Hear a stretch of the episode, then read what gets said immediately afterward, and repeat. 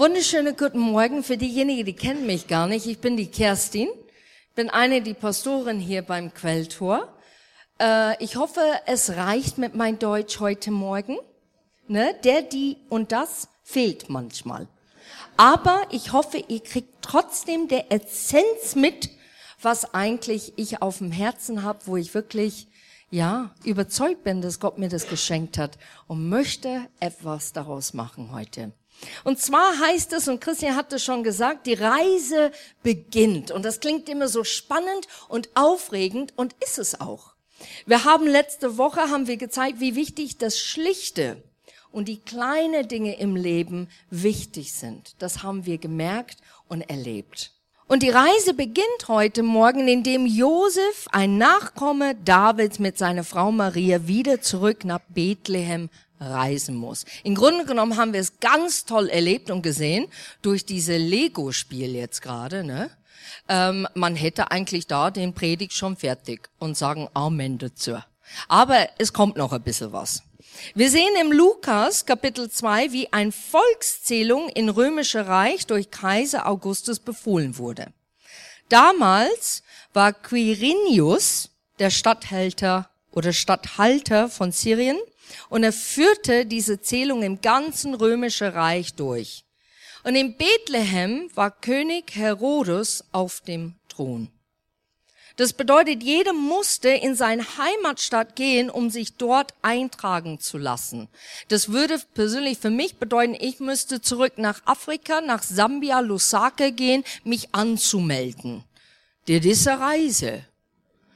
Und da muss man das sich vorstellen, die hatten keine Flugzeuge, Autos oder sonst noch was in der Zeit, sondern wenn es gut ging, ein Esel.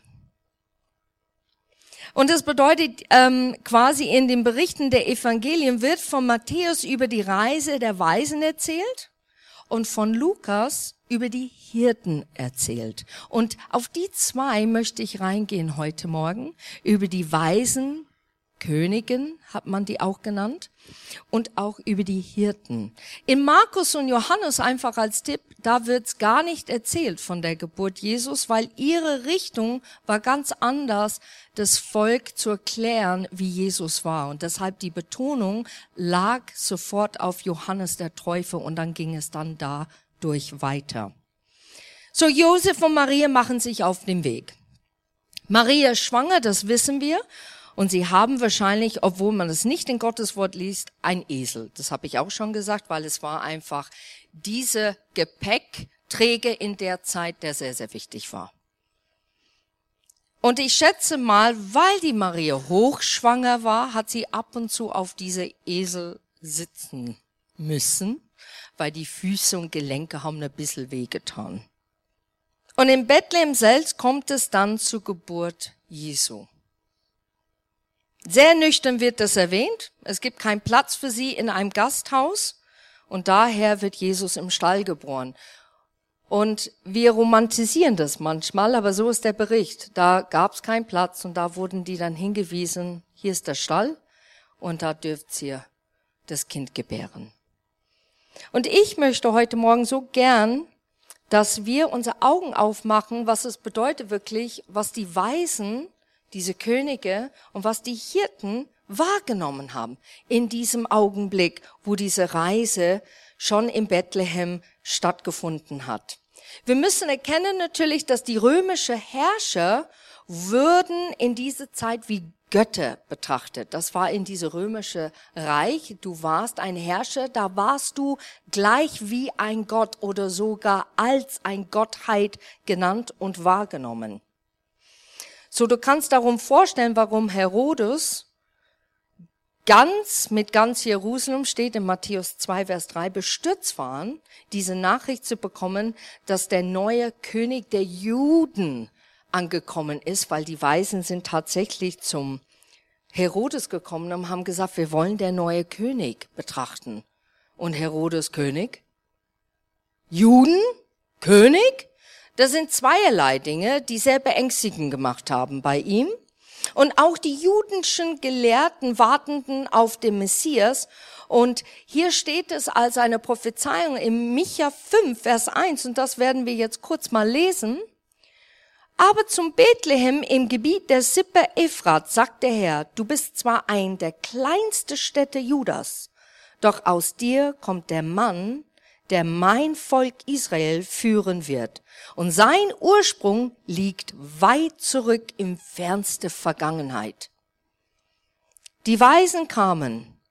Es wird nicht erwähnt, wie viele es waren. Es wird immer so geschildert in Kinderbüchern, ne? Und deshalb als Erwachsene sagt man, nein, da waren drei Weisen, das weiß ich. Nee, das wissen wir nicht. Was wir wissen ist, es sind drei Geschenke. Und deshalb beziehen wir dann drauf auf drei Weisen oder drei Könige, weil es drei Geschenke waren.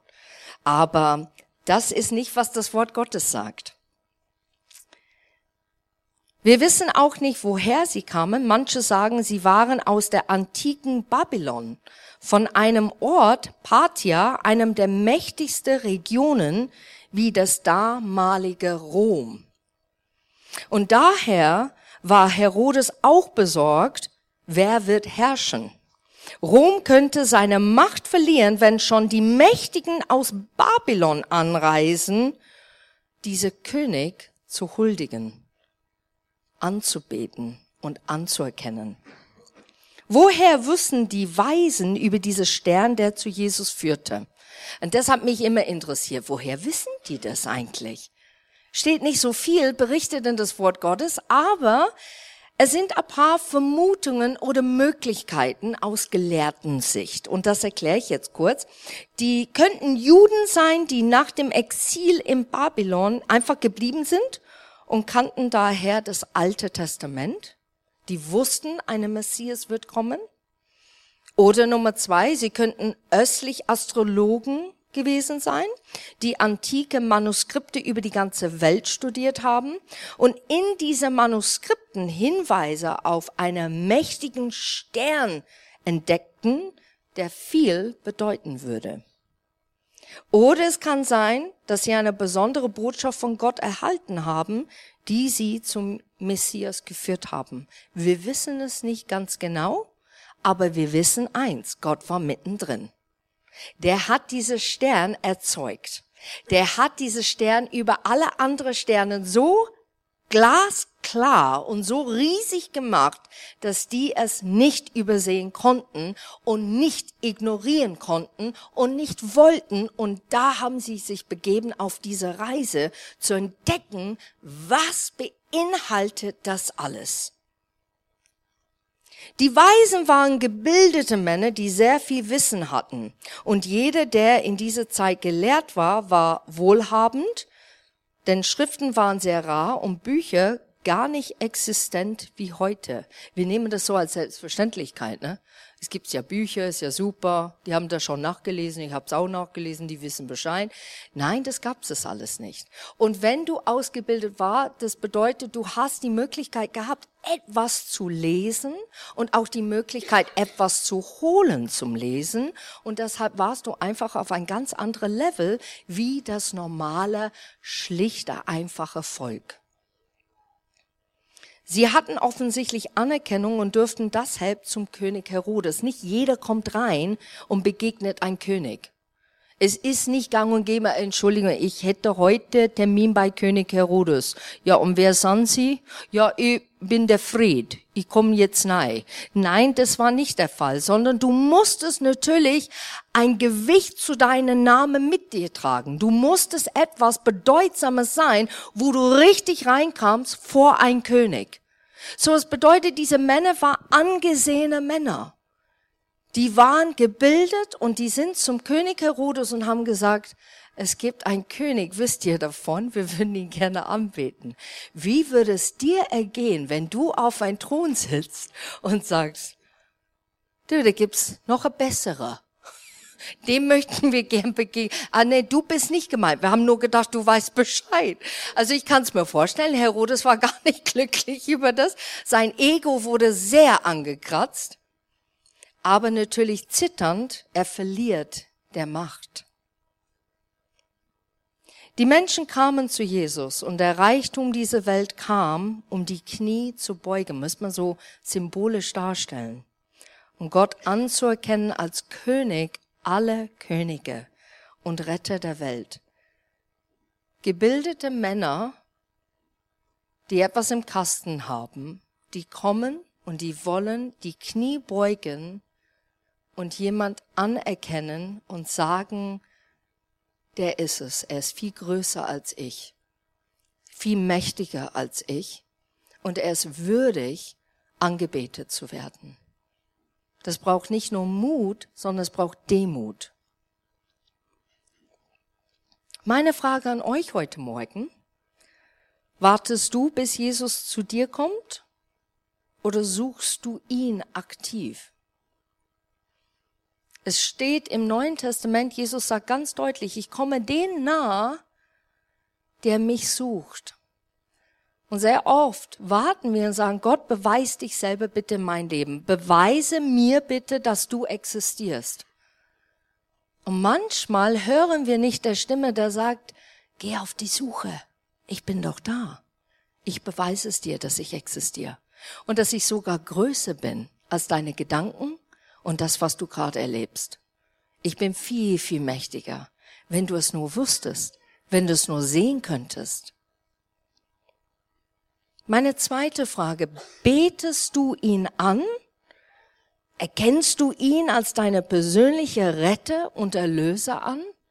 Oder ist er einfach in der Geschichte reingeschrieben. Ah ja, der Jesus war, ja, das ist schon bewiesen, der hat schon existiert.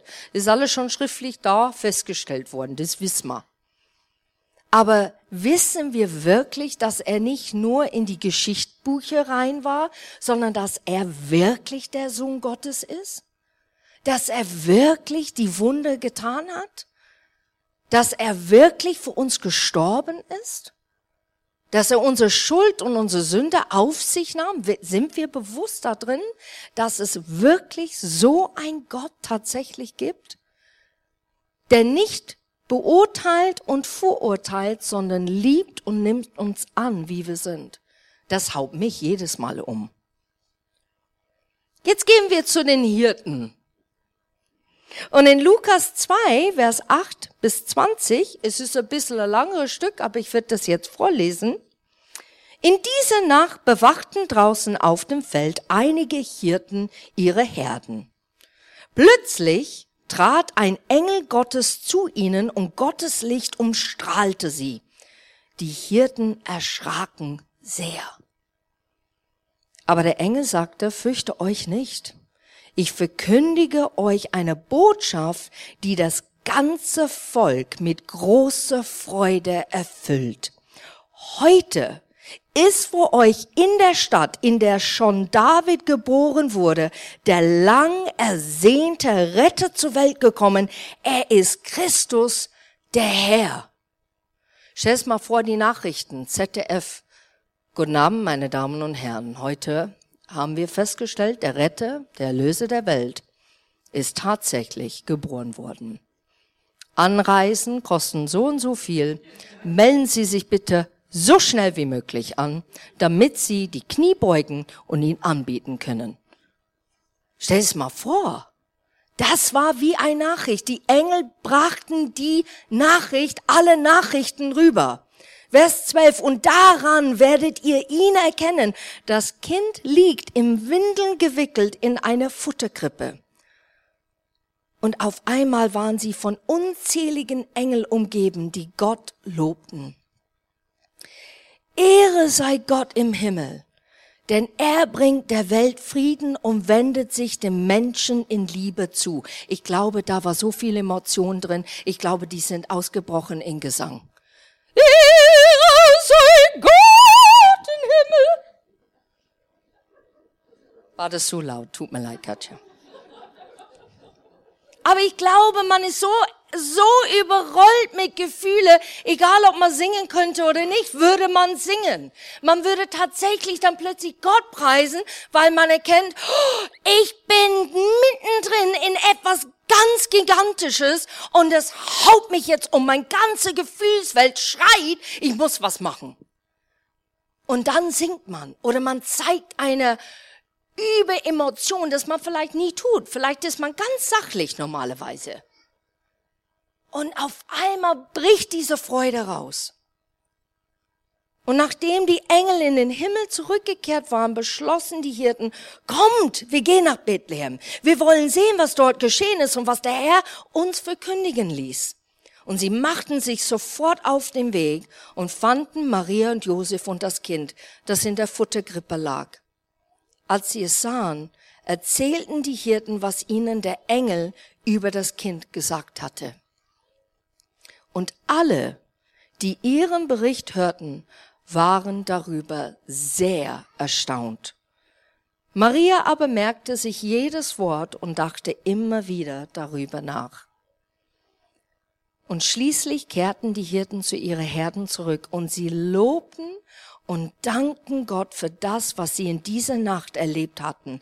Es war alles so gewesen, wie der Engel es ihnen gesagt hatten.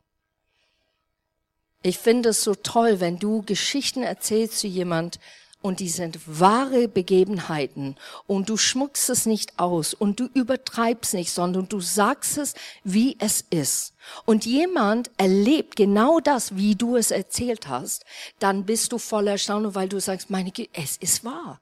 Es ist tatsächlich wahr. Das war ja keine Irrtum.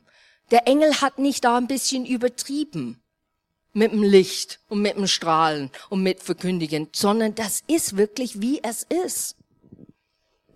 Was wissen wir über die Hirten? In Ägypten wurden Hirten als dreckig betrachtet und deshalb mussten Jakob und Josef, wo Jakob reinkam in diese Dürrezeit, und seine Nachkommen alle außerhalb in Gershon leben. Aber das hat Josef zum Vorteil genutzt. Er hat sogar zu Jakob gesagt, sag, ihr seid Hirten. Weil wisst ihr was, dann müssen wir außerhalb wohnen von Ägypten und dann können wir wirklich unser Gott anbeten. Dann können wir unser Gott dienen, wie wir möchten. Und so haben die es tatsächlich gemacht. Der Beruf des Hirten ist ein einfacher, wenn man das so betrachtet. Wenn jemand sagt, was sind Sie? Ja, ich bin eine Hirte. Ah ja, mh. Ah, viel draußen, gell, hat so ein Temps. Ja. Hm. Bisschen spazieren, also da bist du fit, oder? Ja, ja. Ah ja, schön, ja, ja. Und Tiere liebst du ah. Ja, bisschen ja. Und wir denken, wir machen alles so einfach. Ja, so simpel. Ja, das ist es wirklich so ein Beruf, gell, so ein Hirte. Das ist. Das sage ich dir. Wir haben hier Schäfchen, ich sag's euch aber die sind ganz süß. Jetzt haben die ein paar erschrocken jetzt. Oh, bin ich gemeint. Hui. Aber so dachten die Leute damals und so denken wir manchmal heute über Hirten. Hirten müssten sehr wachsam und hellhörig sein. Ihre Aufgabe ist die Herde von Gefahren zu schützen. Sie erkennen die Gefahren, bevor es zu spät ist. Da, wach auf, da kommt der Löwe, aus zu spät. Das waren die nicht. Die waren hellhörig. Die wussten ganz genau, ah, ah, da bewegt sich was. Jetzt, oh, komisch, jetzt wird's ganz still. Jetzt müssen wir aufpassen. Und da müssen wir auch sehen, weißt du, Schafe sind schon liebliche, muss ich auch leider ein bisschen sagen, manchmal dumme Tiere. Und zwar, äh, eine lauft von und sagt, so, hier geht's lang. Und alle, oh ja, super, ich komme mit. und keine achtet und sagt, ah, da gibt's eine Klippe jetzt gerade oder ein Hang, wo wir nicht rüber können, sondern die laufen einfach. Oh, wir gehen mit, ja, ja, ja. Bum, bum, bum, bum, bum. Und deshalb, eine Hirte muss genau da aufpassen und hatte so einen Stab, einen Hirtenstab, den richtig so reinzuholen und sagen, Moment, ich muss jetzt die Führende holen, komm her zurück. Und alle anderen haben sich abgewendet und den, ah ja, ja, okay, dann gehen wir hier lang. Und das war eine Aufgabe der Hirte, die müssen hellhörig sein, die mussten wachsam sein, aber nicht nur das, die mussten auch mutig sein. Die konnten nicht da stehen, ah, da kommt der Bär. Husch, husch. Stopp. Du nicht.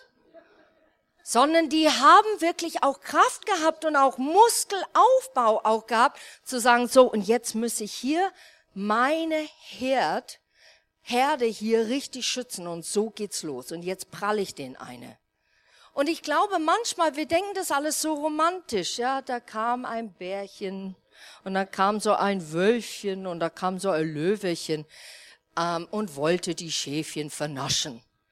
Aber es ist nicht so. Die Realität ist ganz anders.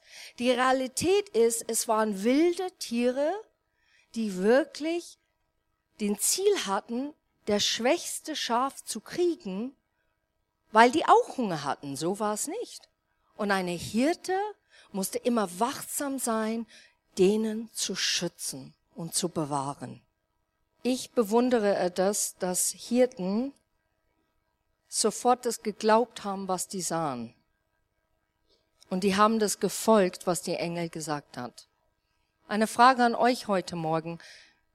Glaubst du oder brauchst du so viele Beweise, bis du endlich glauben kannst? Die Hirten haben es gehört und die haben gesagt, okay, komm, wir machen uns auf den Weg. Wir schauen jetzt das mal an. Ich weiß, dass Gott nicht nur Worte nutzt, um uns etwas zu beizubringen oder zu zeigen. Er nutzt gerne Bilder und er nutzt auch das Symbolische, damit es richtig tief in unsere Herzen erlangt. Und so wie Jesus es immer wieder durch Gleichnisse in den Evangelien tat. Und jetzt kommt's. David, König David war ein Hirte. Josef und Maria stammen aus der Linie von David, der König war. Weißt du, Gott ist so vortrefflich, ich finde so genial. Gott sagt nicht nur, okay, ich nehme Josef und der ist in der Linie Davids, sondern er wollte beweisen, ich bin Gott hier. Ich mache alles wirklich durchdacht. Maria ist auch in der Linie Davids. Und die werden ein König erzeugen. Und dieser König der David war das allererste, im Grunde genommen treueste König. Saul war auch ein König, aber der David war wirklich nach dem Herz Gottes ähm, berufen quasi. Saul war von dem Menschen berufen und Gott hat's zugelassen. Und er war ein Hirte. Und das zersprengt mein Gedankengänge, wo ich denke, Gott, du bist so detailliert und so, du gibst mir so viele Anweisungen oder Zeichnungen, wie durchdacht du bist und wie vortrefflich du bist in das, was du machst. Die Hirten waren zuerst voller Angst und dann voller Ehrfurcht und Staunen, als der Engel zu ihnen sprach. Und die sind sofort losgegangen, um ihre Rette zu sehen und anzubeten. Danach finde ich auch so bemerkenswert. Die saßen nicht miteinander und gesagt, boah, war das schön, sondern genau das, die haben was innerlich begriffen und da haben die dann Gott gedankt und angebetet danach. Die waren so voller Ehrfurcht, die waren überrollt mit einer Erkenntnis, der das Gedanken zersprengt und das Herz so weit aufmacht, dass man voller Bewunderung, weil du erkennst, was geistlich ist, das du vorher vielleicht noch nie gesehen hattest. Und diese Geistliche öffnet sich und dann bist du voller Staunen, weil du begreifst, wir haben den Messias gesehen. Oh, wir können Gott loben und danken. Was für eine Ehre. Rennst du gleich zu Gott, wenn er dich ruft? Betest du ihn an? Verkündigst denen, dass Jesus heute lebt in alle Ewigkeit? Erzählst du das die Menschen? Zeigst du es die Menschen in dein Leben? Ist dein Herz weich, offen, die Wunde Gottes zu erkennen und zu erleben? Wir müssen uns nicht fürchten, unsere Persönlichkeit zu verlieren oder dass wir nichts mehr zu sagen haben, wenn wir Gott unsere Leben übergeben, wenn wir sagen, Jesus, ich glaube an dich, komm in mein Herz, vergebe mir mein Schuld, ich erkenne dich als Gott in mein Leben an. Ich rede mit einigen Leuten über das und sage, was hindert dich, Jesus anzunehmen? Und es kommt so oft diese Antwort. Ja, aber dann muss ich alles machen, was er sagt. So, die erkennen, dass Gott existiert, aber da ist dieser Wahnsinnsangst und auch Stolz. Ich bin nicht mehr mein eigener Herr in mein Leben. Das geht doch gar nicht. Ich kann nicht entscheiden mehr. Aber das stimmt nicht. Wenn Gott dich schon geschaffen hat und er hat etwas in dich hineingelegt und hat gesagt, das ist wunderbar. Warum eine liebevolle Vater, warum würde er dann sagen, so und jetzt herrsche ich über dich? Jetzt hast du keine Meinung mehr. Überhaupt nicht. Gott sehnt sich, dass wir in eine Beziehung mit ihm reinkommen. Er sehnt sich nach Freundschaft.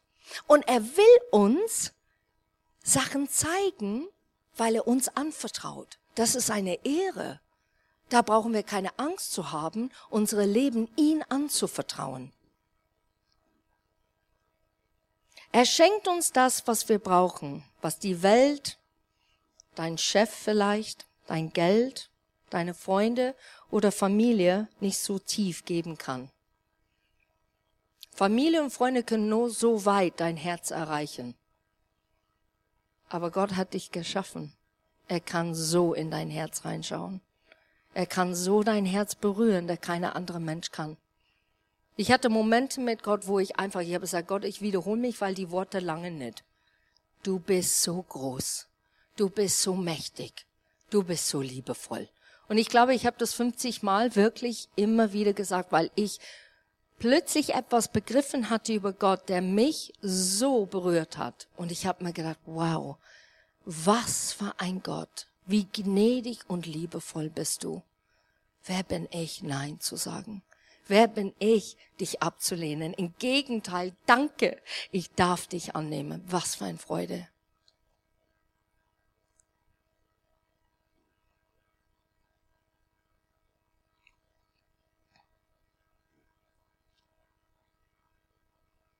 Es geht so tief, dass er das nur machen kann. Und ich möchte etwas eins sagen hier und dann sind wir gleich am Ende. Was ist das? Es ist eine Liebe, die dich annimmt mit allen Fehlern und Schwächen. Sehr oft, wo ich eine Fehler gemacht habe oder ich habe etwas Blödsinniges gemacht und bin zu Gott hin und habe gesagt, tut mir leid. Ich liebe das über Gott. Gott ist Wahrheit. Der sagt, ja. Und ich sage, es tut mir leid. Ist okay. Der ist nicht einer, der das immer dir runterhaut. Ja komm jetzt noch mal morgen und dann sage ich dir, wie schlimm das war. Sondern er sieht dein Herz und wenn du es wirklich bereust, dann nimmt er das an. Er steht dir bei, wenn Menschen es nicht tun. Es sind Leute hier, die sitzen hier heute Morgen und man hat die Erscheinung, dass es euch gut geht, aber innerlich vielleicht zerbrichst du. Vielleicht bist du echt allein.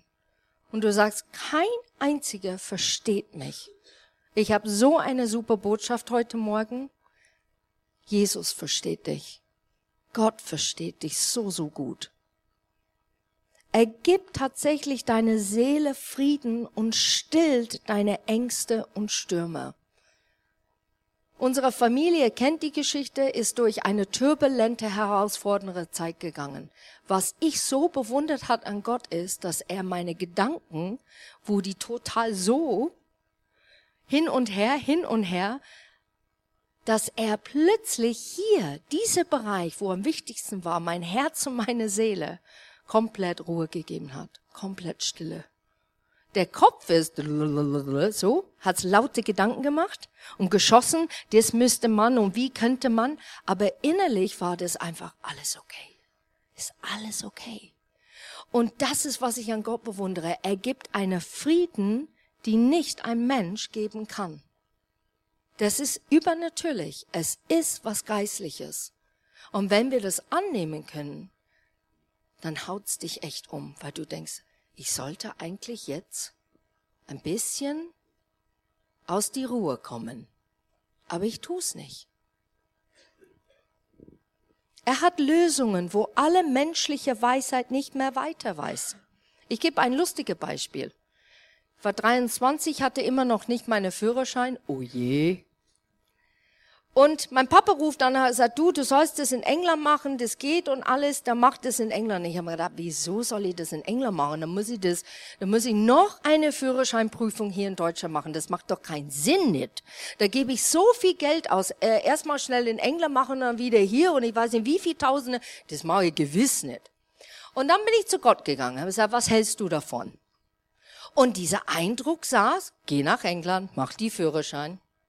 Ja, dann habe ich die Führerschein gemacht. Ich habe gesagt, versteh's nicht. Also Kopf sagt Blödsinn. Aber ich mach's. Kam zurück, rufe an, bei den Amt zu sagen, ich habe jetzt eine englische Führerschein. Ja, Frau Staudinger, letzten Monat hat sich den Regel und das Gesetz komplett verändert. Sie dürfen mit diesem Führerschein hier in Deutschland fahren, bis Sie 70 sind, wenn Sie wollen. Und ich habe mir gedacht, meine Güte, ich hab das nicht gewusst. Und das liebe ich über Gott. Er kennt die Zukunft. Er weiß, was du brauchst, obwohl du es manchmal da sitzt und sagst, macht keinen Sinn jetzt gerade. Ich würde ganz gern mit dir darüber diskutieren. Aber wenn man es macht, dann erlebt man plötzlich, ah, ich verstehe es, mein Gott, danke schön. Vielen, vielen Dank. Du hast mir tausende Euro erspart. Ich danke dir von Herzen. Er hat Antworten zu deiner innerste Unruhe. Und Jesus schenkt dir das ewige Leben, wenn wir eines Tages von dieser Erde ableben. Jesus schenkt dir das ewige Leben, wenn wir eines Tages von dieser Erde ableben. Das Alltag können wir Wunder erleben. Aber der größte Wunder ist Jesus anzunehmen und ewige Leben zu haben mit ihm. Und glaub es mir, es ist nicht langweilig. Wir hüpfen nicht auf Wölkchen zu Wölkchen mit Hafen und singen Halleluja die ganze Zeit. Manche haben diese Bild und sagen, nö, da will ich nicht in den Himmel. Es ist ein wenig, ein wenig langweilig. Aber es stimmt nicht. Der Himmel ist viel, viel mehr als das. Und wenn du in Offenbarung liest, erkennst du eigentlich ein Stück weit, was der Himmel bedeutet. Was es bedeutet, wirklich Gott anzubeten und was für eine Erfüllung es einem gibt. Wir können das nicht vorstellen.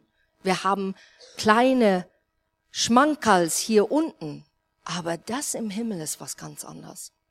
Und ich möchte heute Morgen, das war einfach beten. Ich würde einfach, dass ihr die Augen zumacht, wenn ihr möchtet. Ihr müsst es nicht, aber wenn ihr möchtet, weil da kann man manchmal besser konzentrieren. Und dass du einfach für dich wirklich fragst, kenne ich dieses Jesus? Kenne ich den wirklich? Brauche ich ihn in mein Leben? Und vielleicht brauchst du ihn in dein Leben. Vielleicht möchtest du ihn kennenlernen. Die Reise beginnt für dich heute Morgen. Und wenn das der Fall ist, ich stehe hier gerne nach dem Gottesdienst auch zur Verfügung. Auch die Älteste stehen hier, Carlos. Wenn du Gebet möchtest und sagst, ich möchte diese Jesus persönlich annehmen, dann mach das, sei mutig, wie die Hirten, sei mutig und tu diesen Entscheidungsschritt. Aber ich möchte einfach, dass wir beten. Vater, ich bin so froh, dass du lebst. Ich bin so froh, dass du deinen Sohn gesandt hast.